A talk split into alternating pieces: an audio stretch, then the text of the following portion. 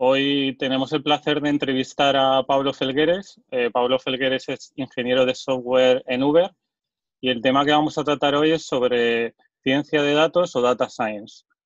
Entonces, la, muchísimas gracias por estar aquí, Pablo.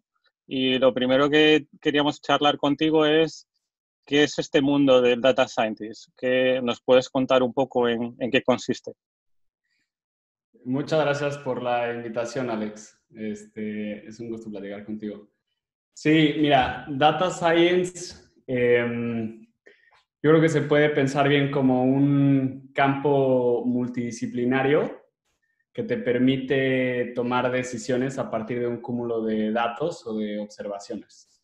Entonces, Data Science lo puedes pensar como, como un conjunto de herramientas y, bueno, este conjunto de herramientas puede venir de, varias disciplinas, que puede ser, eh, puede ser eh, economía, puede ser física, puede ser matemáticas, computer science, eh, en fin, en general puedes tomar de, de, estas disciplinas cuantitativas y, como, como, te decía, la, la, finalidad es que te ayuden a tomar decisiones en tu empresa o, o decisiones en tu producto eh, en función de lo que estás observando de, en, datos de, de, tu mercado.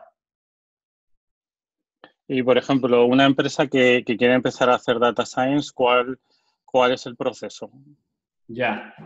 Eh, bueno, pues empecemos como cuando digo que cuando digo que puedes resolver preguntas, yo creo que eh, eh hay, hay, una, hay una, un continuo, digamos, de, de, complejidad, ¿no? Puedes empezar con una pregunta tan sencilla como si cambio el color de mi, de, de mi empaquetado del producto, ¿cuál sería el, el resultado en, en términos de, de, utilidades, por ejemplo? O, o algo más eh, relacionable a, a, tu audiencia también puede ser, imagínate, eh, Netflix te hace una recomendación de un nuevo episodio en función de los datos que ha recaudado de ti. Entonces, cómo empezar a hacer data science va a depender muchísimo de, del mercado en el que estés operando y, sobre todo del acceso a los datos que ya tengas. Eh, antes, de, antes de entrar a, la pregunta de, cómo empezar o, o, qué podría hacer una empresa, yo creo que sería interesante eh, explicarte un poco sobre sobre cómo se llega a la toma de decisiones, o sea, cómo se ve el, la, el pipeline de, de, ciencia de datos entre, entre generar observaciones o generar datos a la toma de acciones.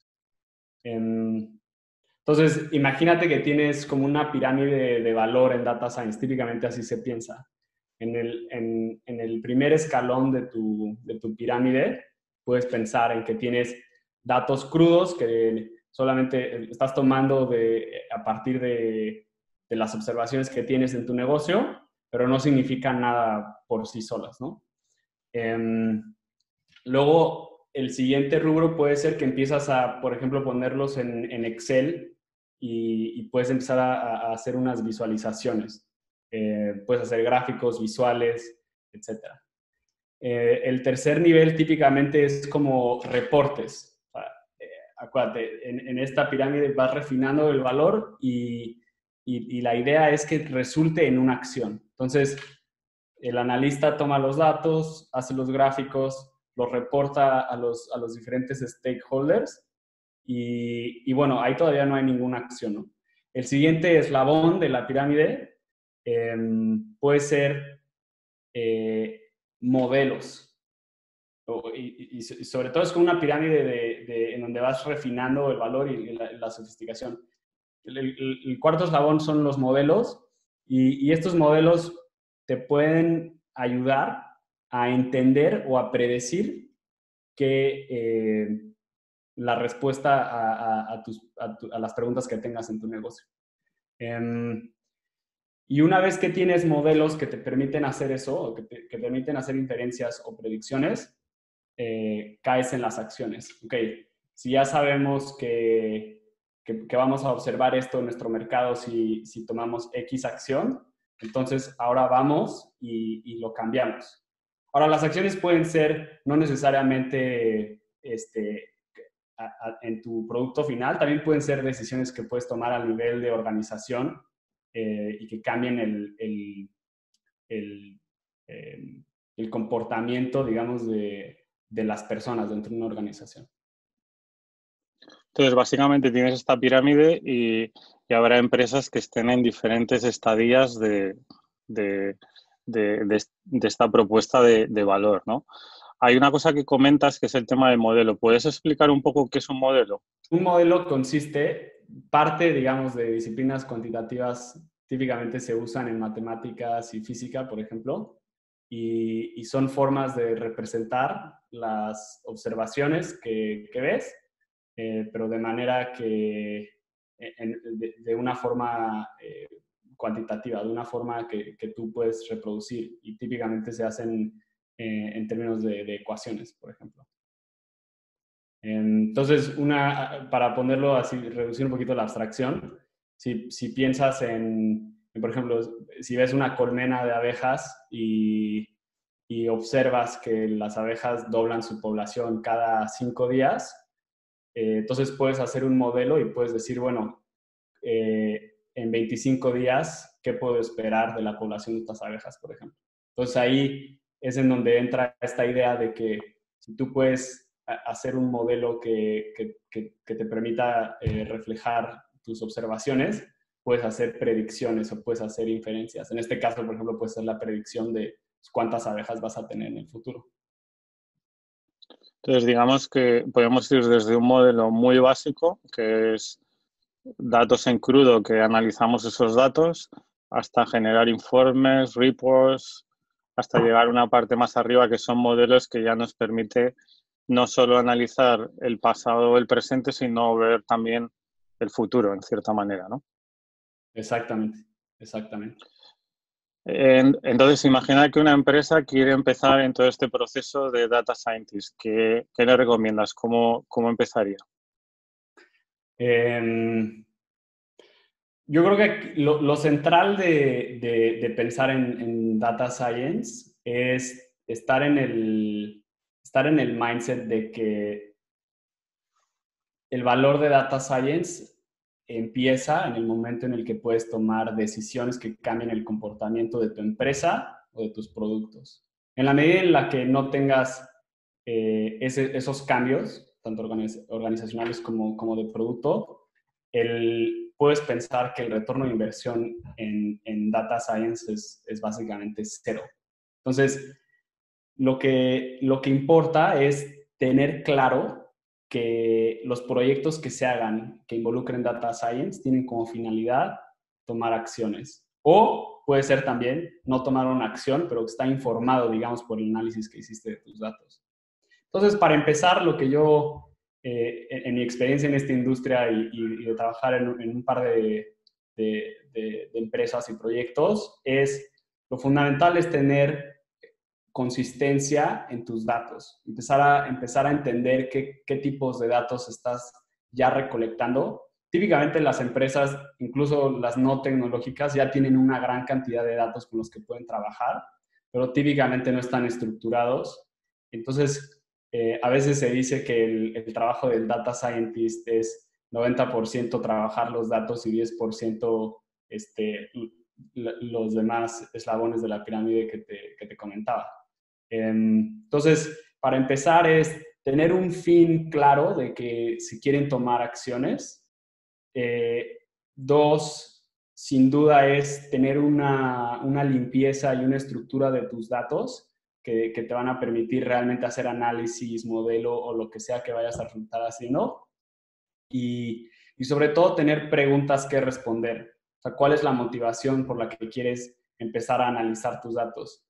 Eh, ¿Qué tipo de acciones quieres tomar? O sea, si son en, términos de, de, cambiar eh, o de entender quizás el, el rendimiento de ciertos este, productos o, o, si quieres optimizar, digamos, algún proceso o, X. se, tiene que tener, hay un dicho en, Data Science que, la idea es no ir a pescar, sino tener una hipótesis e ir a, ir a probarla.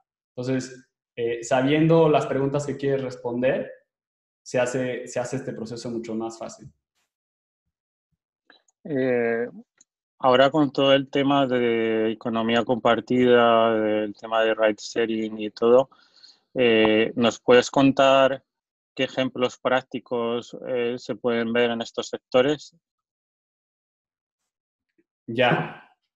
Bueno, pues yo, cuando yo pienso en Uber, pienso en un, en un producto que está completamente eh, fundado en datos. si, tú, si tú piensas en Uber, es eh, recaudar datos tanto del usuario como del conductor y, junto con eso, ese par de, datos, recrear, digamos, ese mundo físico y traerlo al mundo de, de, la computación.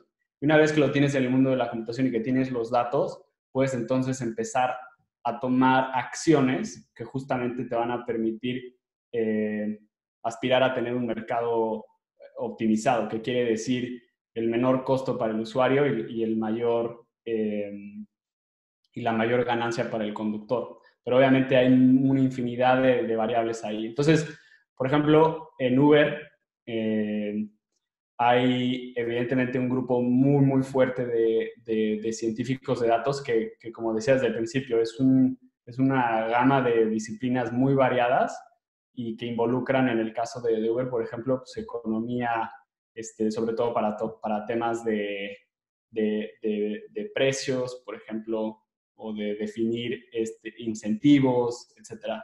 Tienes este, eh, científicos de datos en el mundo de de, la física también, o sea, en, cómo percibir o cómo mapear la realidad que estás viendo en las calles y cómo entenderlo en el, aspecto de, computacional. Em, entonces, algunos de los ejemplos que quizás podrían ser más intuitivos para tu audiencia puede ser, eh, se utiliza data science para establecer precios.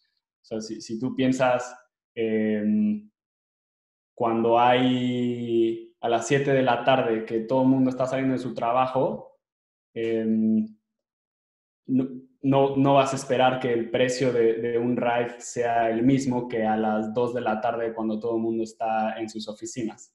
Entonces, por ejemplo, esa determinación del precio, pues hay un modelo detrás eh, que está informado por los datos que se han recabado antes y decir, ok, eh, ¿cómo podemos dar el mejor precio que esté ajustado a la demanda y a la oferta que hay en ese momento. Eh, igual se puede hacer analogía a cualquier otro producto que, tenga, que tengan las empresas, ¿no? O sea,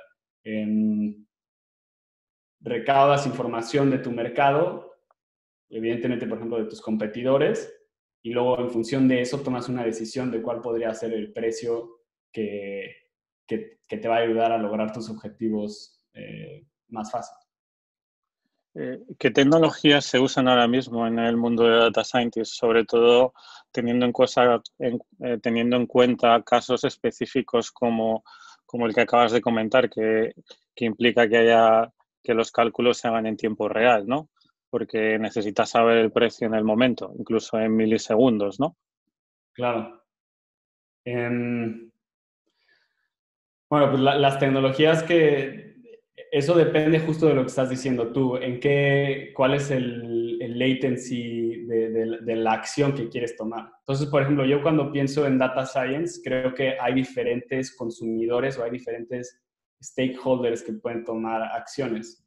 Y típicamente se piensa, por ejemplo, hay, hay, una, hay una diferencia entre un data scientist y un product analyst, en donde un data scientist típicamente está intentando cambiar eh, partes de un sistema, es decir, lo que el consumidor del trabajo del data scientist típicamente es software, eh, y en el caso del, analista de, producto es otro humano. Entonces, eh, justo como, como, tú bien apuntas, depende, de, depende de, del tipo de acciones que estés tomando, las tecnologías y cómo vas a estructurar la infraestructura alrededor de tu producto. Y digamos que, que, una empresa se está pensando si implementar Data Scientist, ¿cómo, cómo puedo calcular el, el retorno de inversión? ¿Cuál puede ser? Ya, esa es una excelente pregunta. Em, igual, como todo, es un, eh, ahí va a depender mucho del, tipo de negocio y, del, tipo de negocio y del producto o servicio que se esté vendiendo. Por ejemplo, hay, hay productos en donde hacer eh, investigación eh, quizás no se puede ver el no se puede ver el retorno de inversión en el corto plazo, pero quizás si, piensas que tienes un, departamento de data science eh, y, está constantemente innovando en las formas de, por ejemplo, predecir los estados del mercado o predecir los precios o, cómo va a ser su, oferta de, servicios en, en, seis meses. Igual y ahí es un poco más complicado ver el, el retorno de inversión, eh, pero sin duda se puede generar mucho valor. Ahora, eh, típicamente tú dirías, o sea, en el corto plazo, es decir, ok, yo tengo tres o cinco preguntas que quiero resolver y, la motivación de resolver estas preguntas es porque me van a permitir hacer, eh, hacer un cambio en mi producto o en, en algo organizacional. Entonces yo creo que puedes formular cuál sería el beneficio de, de, saber la respuesta a tu pregunta a partir de datos y un científico de datos eh, y así formular cuál sería tu retorno de inversión. Entonces, yo creo que es una pregunta compleja porque hay proyectos que son meramente investigación, pero que en el largo plazo te pueden dar una ventaja competitiva en relación a, tus, a, tu, a tu competencia, o eh, cosas muy puntuales que, que, puedes decir, bueno, si, si puedo resolver esta pregunta ahorita y hago el cambio, eh, pues voy a vender X eh, más, ¿sabes? ¿Las preguntas que te haces son siempre a futuro o también puede ser presente o el estado actual? Ya, esa es una buena, esa es una buena pregunta. Normalmente se piensa en en, dos perspectivas, como bien dices. Se piensa en lo que se, se conoce como lagging metrics y, leading metrics. Eh, yo creo que las dos sin duda tienen valor, sobre todo cuando ves hacia atrás, es, tiene valor ver la oportunidad quizás que perdiste o, determinar cuáles son los, los, focos en donde te pudieras, eh, eh, donde pudieras mejorar y, sobre todo cuando ves hacia el futuro es, es, es, más sobre proactividad. Entonces lo puedes pensar en hacia, hacia, hacia atrás, es más como un análisis de, de, la forma en la que estás operando y hacia adelante eh, de, de manera proactiva. Muy bien, pues muchísimas gracias Pablo por, por tu tiempo. Ha sido un placer conocer el mundo del data scientist. Gracias, Alex. Un gustazo también.